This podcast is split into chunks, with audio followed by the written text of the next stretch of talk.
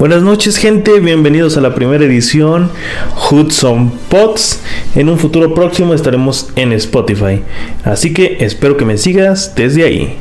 Y bueno gente, el día de hoy, lejos de lo de Ecuador, que pronto les traeré esas noticias, tenemos otro evento trágico también, que pues posiblemente pase desapercibido, pero quiero darle un poco de visibilidad a esto, ¿no? Esto ocurrió en California, Estados Unidos. Una madre, el pasado 28 de diciembre del 2023, demandó a la empresa que se encarga de producir los productos de Candyland Gummy Dot.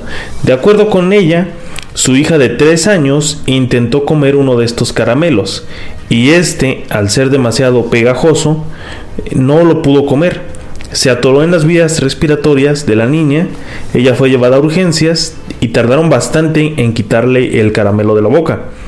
Para ello tuvieron que hacer uso de una máquina especial y debido a esto tuvo un daño cerebral permanente. Ella demandó a la, a la empresa debido a que el dulce era demasiado pegajoso y argumenta que no había demasiadas advertencias de esto en el empaque. Su abogado mencionó lo siguiente, esos dulces eran una bomba de tiempo, buscaremos justicia para esta niña inocente, que alguna vez fue niña vibrante y próspera, pero que ahora está permanentemente discapacitada, incapaz de hablar, tragar y de moverse por el resto de su vida. Esto de acuerdo al abogado, repito, Thomas Bosworth. Y bueno gente, esa fue la noticia de este video, sinceramente muy trágica.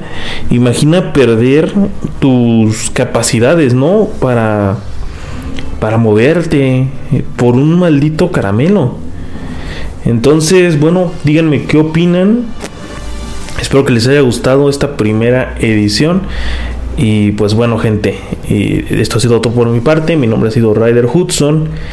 Eh, espero que, pues bueno, pueda, pueda tener justicia la niña, que sabemos que eh, no es algo que recupere la salud de la menor. Pero bueno, sinceramente es una tragedia que esto haya terminado de esta manera para ella, ¿no? Así que bueno, gente, eso ha sido todo por mi parte. Mi nombre ha sido Ryder Hudson. Y nos vemos hasta la próxima.